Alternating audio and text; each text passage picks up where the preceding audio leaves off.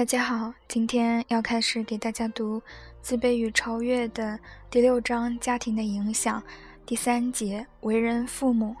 这一节呢比较长，会分为几次音频录。为人父母，常言道：“娶媳妇儿是用来疼的。”一个男人想要成为一个好丈夫，首先要懂得关心自己的妻子。对自己的妻子感兴趣，这点很容易看出来。如果男人对自己的妻妻子感兴趣，他就会对妻子事事加以关注，努力让她幸福。他会努力跟妻子和谐共处，他会懂得如何哄妻子开心。只有夫妻二人都将对方的幸福看得比自己的幸福更重要时，双方才有可能产生真正的合作。才会给予对方真正的爱。要注意的是，在孩子面前，丈夫不应当太过露骨的表现自己对妻子的爱。要知道，丈夫对妻子的爱跟对孩子的爱不能相提并论，这是完全两回事，不存在任何矛盾。但是如果夫妻在孩子面前过分亲昵，会让孩子心生妒忌和失落感。感觉自己受到的关注和爱护减少，于是会努力争宠，在父母之间制造矛盾。此外，男女之事不应该随便挂在嘴上。如果儿女提出关于性方面的困惑，一定要谨记：父亲教育儿子，母亲教育女儿，而且不要过分讲一些超出他们年龄阶段不应该知道的事情。孩子的自制力低，父母过多的普及，会激发孩子对于性事的好奇心。在性知识的普及上，不要过于随意或者含含糊糊，最好事先了解孩子想要了解哪些知识，然后正面回答孩子正感到困惑的问题，而不是我们觉得哪些该讲就讲哪些。在此问题上，我们应该让孩子感觉到我们的真诚，我们是真心要与他们合作，帮助他们解决问题。只有这样，对孩子才最有益。有些父母担心自己的孩子从别处听来不健康的新故事，这完全没有必要。我们要相信孩子具有自己的判断能力，在处理这些问题上可以处理得很好。一个对是非有所判断的孩子。是能够分辨所听故事的厉害的。我们生活的社会，男人相比女人有更多的机会参与社会生活，更深知社会政策的利弊和自己国家或全世界的道德倾向。与女人相比，男人的生活圈子显然更大。所以，我们可以说。父亲在一定程度上可以作为妻子和儿女的生活导师，但这不并并不意味着他可以颐指气使。在对妻子和儿女的教导上、指导上，态度要平和，以免引起家人的反感，更不能好为人师。如果自己的观点得到认同和赞美，不必洋洋得意；如果遭到反对，也不能强制说服。要知道，争执并非好的解决方法，应该使用非对抗性的方式来解决。对于夫妻而言，钱不应该成为常常争执的话题。很多女人以家庭为中心，过着家庭妇女的相夫教子生活，没有经济来源，所以对他们而言，钱这个话题很敏感。如果指责他们生活浪费，那会对他造成很大的心理伤害。所以，金钱问题也需要用合作的方式来对待。妻子不应强迫丈夫承担家庭所有的开支，丈夫也不应该觉得自己富有金钱的支配权。要知道，孩子的前途并不是只有金钱就可以保证的。如果可以在金钱问题上处理得比较妥当。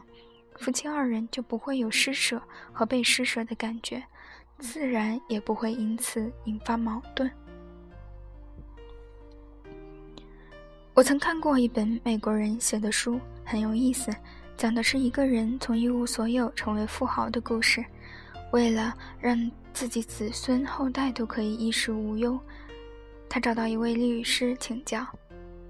律师问：“想要富裕几代呀？”他说：“十代。”他认为自己完全有能力让十代子孙衣食无忧。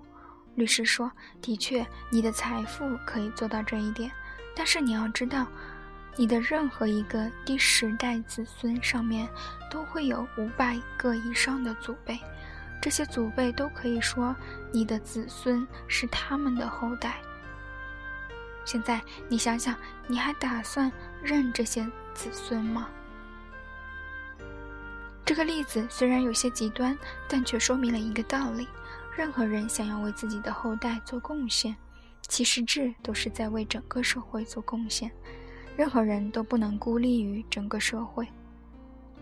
如果一个家庭中没有权威，那想必一定存在真正的合作精神。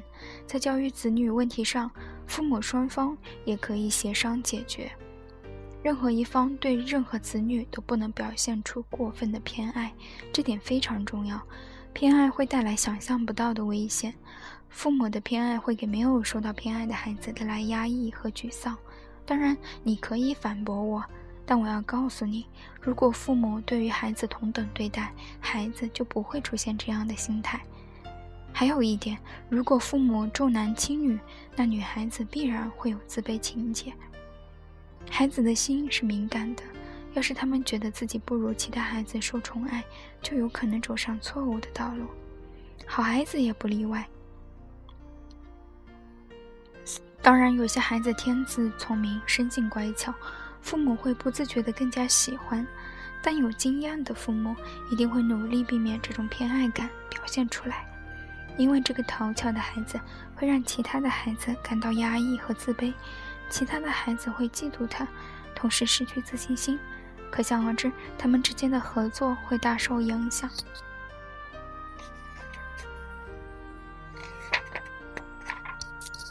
所以，合格的父母应该时刻注意自己在孩子心中是否是公平的，是否存在偏心现象。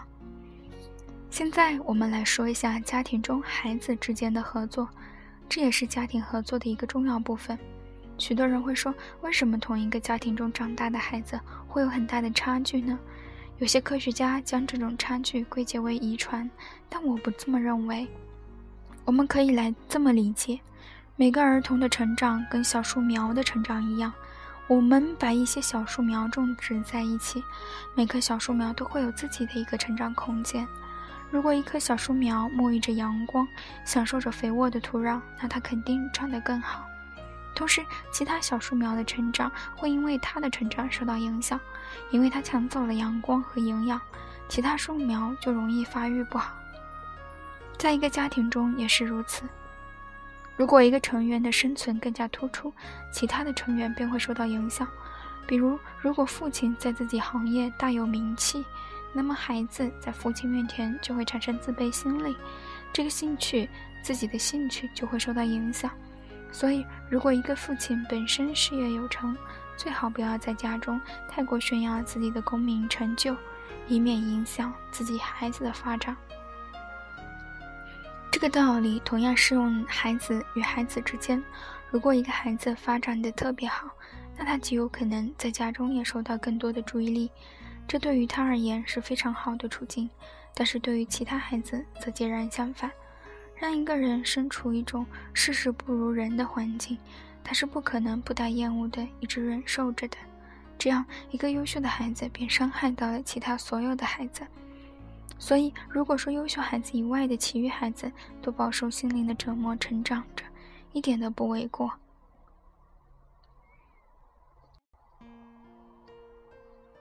他们会拼命追求优越感，这种动力永不停止。然而，对于追优越的追求，很可能发展到其他一些不现实的、会对社会无价值的方向上去。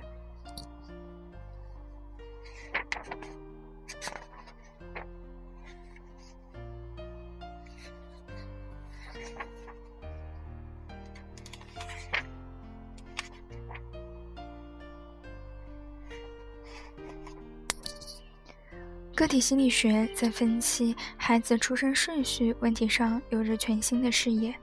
为了便于分析，我们假设父母之间有着和谐的关系，并可以竭尽全力抚养子女。即便如此，孩子在家中的地位也会存在很大差异，他们的生活环境也大大不同。我必须再三强调，同一个家庭中的两个孩子一定会有着不一样的成长环境。为了适应自己的成长环境，不同的孩子便会形成不同的生活态度和生活方式。任何家庭中的第一个孩子都会经历一段独生子的美好时光。然而，随着自己弟妹的出生，自己的生存环境则势必会发生改变。他也需要强迫自己做出改变以适应环境。第一个孩子的出生往往会得到全家上下的关注和宠爱。于是便习惯于被他人宠爱。可是，当第二个孩子出生后，自己唯我独尊的处境发生了改变，不再是家中的独子，于是没有任何心理准备的失去宝座。原本归自己独享的父亲、母亲，现在必须跟另一个人共享。很多问题儿童、精神分裂症患者、罪犯、酗酒者、性变态者都有过这样的成长经历。所以其变态心理或行为与成长中过程中爱被剥夺不无关系。多数情况下，他们是家中的长子，其他孩子的降生给他的心理造成了严重的震撼和创伤。这种沉痛的感觉会一直伴随自己，最终潜移默化地影响到整个的行为方式。家中非长子的其他孩子也会遇到这样的处境。因为比自己小的孩子的降生而失去原有的地位，但他们的感受终究是没有第一个孩子的感受强烈的。因为第二个、第三个或往后的孩子，他们一出生就不是一个人独享父爱母爱的，所以一出生就学着去和比自己大的孩子共享爱。但第一个孩子不同，如果父母确实。是因为弟弟妹妹的出现而忽略了他，他断然不会平静地接受自己地位的改变。即使他因此心生嫉妒怨恨，我们也不能完全归因于他。当然，如果父母亲能够让他对他们给予的爱心存信心，如果能够让他感觉自己的地位不会因为弟弟妹妹而动摇，如果能够让他做好迎接弟弟妹妹的准备，那他可能不会产生怨恨心理。可事实往往没有如此美好，他还没有做好心理准备，弟弟妹妹就降生了，而父母亲也确实因为其他孩子而忽略掉了他，因此他努力挽回自己的地位，努力争夺母亲的爱护。这个时候，我们经常会发现两个孩子同时向母亲索爱，都想获得更多的爱护和关注。老大一般都会有更多的方法和更大的体力来争夺母爱，有时候甚至会使用一些不太恰当的方式。我们换角度考虑，如果我们遭遇这样的地位动摇、关爱被夺，我想我们就可以理解他的方式和行为了。我们也会像他一样，给母亲制造出各种麻烦，只为赢得母亲的关注。极端的方式总会造成极端的结果。母亲往往因为老大的无理取闹而更加反感他，不喜欢他，他所获得的母爱和关注就更少了。此前，他感觉到自己受到了忽视，而他的行为却真的让他被忽视了。往往这个时候，长子都不觉得是自己的问题，他会觉得我是对的，只有自己是对的，别人都是错的。如同掉进陷阱中，越陷越深。可他既然觉得自己是对的，又怎会轻易放弃顺从别人呢？对于这种孩子间的争执，我们必须重视。如果母亲因为孩子的行为反感他，正面反对他，他会因此暴躁、崩溃、反抗或者逆反。这时，如果父亲让孩子重新感受到了宠爱，孩子则有可能移情于父亲，一来可以享受父亲的宠爱。二来可以以此报复母亲，所以一般情况下，家中的第一个孩子都更加依赖父亲，与父亲的感情更加的好。也就是说，第一个孩子刚刚开始学会依恋自己母亲的时候，当他感觉母亲渐行渐远时，会争转过来争取父亲对自己的爱恋。当一个成年人更加偏爱父亲时，我们大致可以推出出，他在童年时期可能情感上有过挫败感，可能被忽视过，可对于父爱母爱的争夺，往往持续孩子的一生。这种环境下长大的孩子，往往没有交好的朋友，他们性格孤僻、沉默寡言，不善于合作和社交。他们已经养成了成为他人关注重心的自我意识。从从而在今后的生活中，也总是不自觉地要求他人，因此很难交到真心朋友。所以呀，第一个孩子身上往往有着对过去的追念和怀怀念，他们怀念唯我独尊的日子，对未来是不抱信心的。这种曾经有过权力和中心地位的孩子，对于权力的欲望会更高。成年以后，他们同样热衷权力。一旦有条件，便会搬弄权术。对于规则、纪律、制度，他们同样过分重视。在他们眼里，任何事情都应该依法重办，按规则办，不能随意改变。这种人如果有了权力地位，一定会对身边人多加防备，担心自己的地位位置被夺走，而对任何人心存怀疑。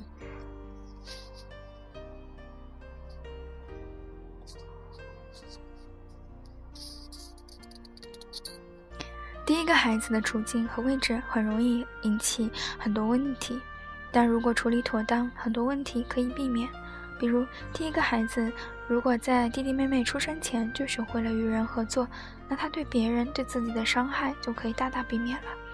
有很多关于第一个孩子的正面例子，比如有很多长子乐于助人、乐善好施，很多长子能够像爸妈一样照顾弟弟妹妹，有些还因此发展了不错的组织能力。诚然，照顾弟弟妹妹或许能满足他的被依赖感，或许能满足他统治别人的欲望。不管怎样，这都是健康发展、积极向上的长子形象。好，为人父母的第一部分就先读到这里，接下来呢，再完成第二三部分。大家再见。